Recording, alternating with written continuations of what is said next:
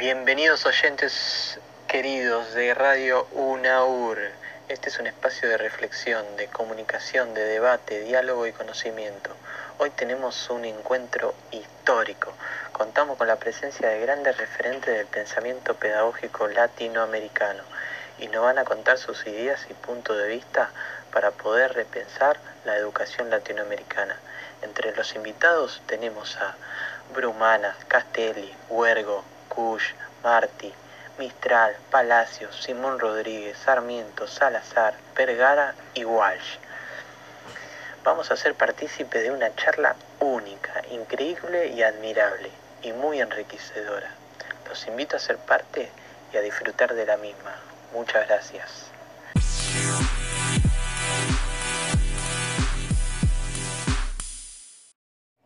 Bienvenidos a todos Muchas gracias por brindarme este privilegio de poder ser parte y entrevistarlos. Quiero comenzar este programa invitándolos a hablar sobre la educación y que la reflexionemos entre todos. El que quiera comenzar, que tome la palabra. Hola, comienzo yo, ya que mi compromiso con la educación es muy grande. Fundé más de 800 escuelas primarias creé 100 bibliotecas públicas, creé la Comisión Protectora de Bibliotecas Populares, contribuí al desarrollo de academias, facultades, colegios, escuelas, observatorios, etc. Además, llevé a cabo el primer censo escolar argentino. Logré la sanción de la ley 1420 de educación común, obligatoria, gratuita y sin religión dentro de la misma. Soy un luchador por la educación popular. Educarse consiste en educar un nuevo modo de estar en el mundo, de establecer vínculos con el Estado y de habitar el espacio público. Por mis viajes por Estados Unidos y Europa pude conocer y analizar distintos sistemas de educación de primer mundo. Debemos ir hacia el progreso, civilizando a las poblaciones. Un objetivo central de la escuela es desterrar la pereza de nuestros habitantes y aumentar la fuerza de producción, ya que el poder, la riqueza y la fuerza de una nación dependen de la capacidad industrial, moral e intelectual de los individuos que la componen. Y la educación pública no debe tener otro fin que el aumentar estas fuerzas de producción, de acción y de dirección.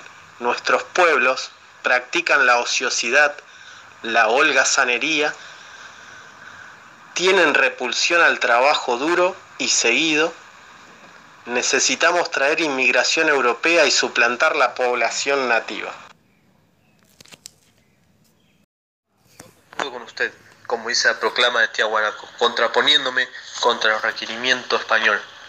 Los indios son iguales a las demás clases. Ante la ley, los indios deben ser considerados con igual opción que los demás habitantes nacionales a todos los cargos, empleos y distinciones por la igualdad de derechos ciudadanos. La felicidad debe ser para todas las clases.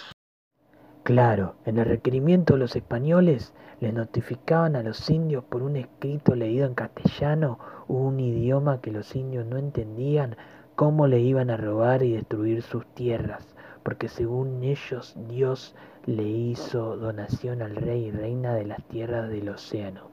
El que no servía y obedecía sin ninguna resistencia iniciaba una guerra. Educar es depositar en cada hombre toda la obra humana que le antecede. Es hacer de cada hombre un resumen del mundo viviente sin ningún tipo de exclusión. Hay que reivindicar la identidad latinoamericana y pensar desde el sur. Hay que conocer la propia tierra, la gente, las costumbres y sus conocimientos. Es un fracaso intentar aplicar aquí fórmulas ajenas a nuestras culturas. Yo no quiero una pedagogía que refleje esos avances de otros países. Debemos generar nuevas prácticas y recibir las herencias de las viejas voces. No debe avergonzarnos el origen. Debemos enseñar en las escuelas lo de América. La incapacidad no está en los pueblos, sino en los dirigentes que copian de Europa. Hay que abrir los brazos a todos y a todas, si no, muere la República. No debe haber odio de razas porque no hay razas. Por eso la educación debe ser para todos y debe ser una educación permanente, que comience con la vida y no acaba sino con la muerte. Me parece que me matan a un hijo cada vez que privan al hombre del derecho de pensar. La educación ha contribuido a colonizar las mentes. Pensamos y hacemos como europeos. Para construir una pedagogía decolonial y quebrar el lente eurocéntrico, es necesario desarrollar la interculturalidad con poderes locales alternativos, el Estado plurinacional y una sociedad distinta. La educación como la religión, los medios de comunicación o partidos políticos son los mecanismos mediante el cual la clase dominante impone a la sociedad un sistema de significados propios y educan a las clases inferiores, las dominadas, para que conciban este sometimiento como algo natural. Tenemos que luchar contra esta hegemonía que tiene como objetivo la información del conformismo cultural de las masas y volverse los dirigentes sociales. Debemos tener un discurso contra la hegemonía que considera que la educación, como un derecho personal y social universal, que debe ser garantizado por el Estado. Para aprender hay que volver a mirar. Hay un prejuicio propio de nuestras minorías y nuestra clase media suelen ver lo americano como nauseabundo. La pedagogía comienza por el suelo, con los modos que habitamos el paisaje e inscribimos nuestra propia vida. Pensamiento suelo es vital, ya que existe una clara incidencia del suelo en el pensamiento. Hay que tener en cuenta el territorio, las historias afectivas, las experiencias de los estudiantes. No hay que caer en la colonización que busca un sujeto desarraigado y sin historia, Aprendemos los signos, las técnicas, las ciencias, pero no sabemos con exactitud a qué aspectos de nuestras vidas corresponde. Hay que redondear la vida de los alumnos simplemente con lo que necesitan para vivir y pensar desde la realidad. Hay que dar contenidos acordes a las realidades del lugar. Los problemas no son los mismos en el pueblo de Titicaca que en la gran ciudad de Buenos Aires. Exacto, hay que buscar la liberación de los oprimidos por medio de la educación, para que sean artífices de su propio destino. Crear una escuela de trabajo donde haya trabajo manual, se cultive su propio alimento, haya talleres, fábricas y amen su escuela, que sea la casa de todos, como en Guarizata. Enseñar a trabajar al niño, primero su escuela, amasar barro en ella, cuidarla. Luego su enseñanza se hará a base del conocimiento de su mundo.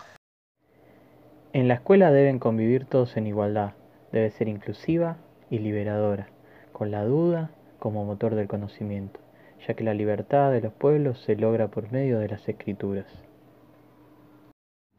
Démosle libros a la juventud, libros que le abren de verdad, de vigor, de virtud, de justicia, de amor, para luchar, para vivir. Así es, Brumana. En las escuelas populares hay que preparar a todos sin ningún tipo de distinción para el goce de la ciudadanía, mediante la incorporación del saber social, corporal, técnico y científico simultáneamente. Todos, por pertenecer a una república, deben ir a la escuela. Debemos transformar el viejo orden colonial en un nuevo orden republicano y crear un nuevo sujeto político popular en el que tengan lugar negros, mujeres e indios. Los niños y niñas deben estudiar juntas para que aprendan a respetarlas y las mujeres aprendan a no tener miedo a los hombres, ir en camino hacia una educación popular, emancipadora, igualitaria, productiva y originalmente americana. Ojo con los libros que teorizan y no dicen nada. Hay que pasar a la acción, no quedarse solo en la teoría. Empezar con la práctica y ser productivo, ya que la grandeza de la nación depende de ciudadanos virtuosos. Es fundamental estudiar lo real, estudiar la naturaleza y cultivarse a sí mismo. Hay que tener palabras amistosas hacia los alumnos. Los padres y la escuela deben estar mancomunados. Ya que Simón mencionó a las mujeres, todos saben que yo soy una defensora de los pueblos originarios, de la identidad americana, de la educación pública y principalmente de la igualdad de derechos para las mujeres.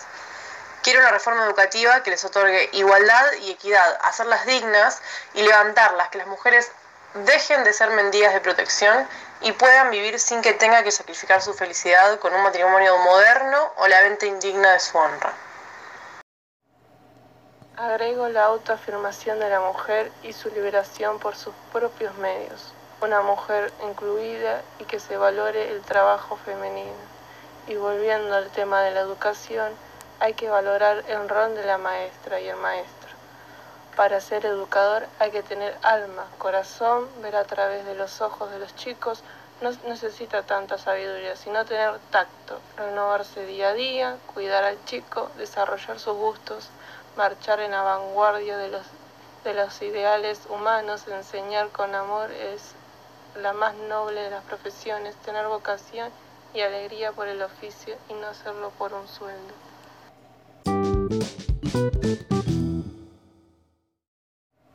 Se nos acaba el tiempo. Sé que esto da para muchísimo más. Excelente debate. Quiero agradecer este encuentro único.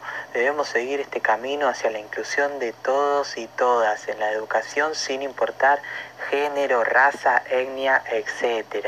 Ir en camino hacia la libertad sin perder las raíces, teniendo en cuenta los contextos donde está cada escuela, las historias de cada uno para enseñar contenidos útiles para cada realidad y llevarlo a la práctica y siempre pensando desde el sur. Muchas gracias. Esto fue Radio UNAUR.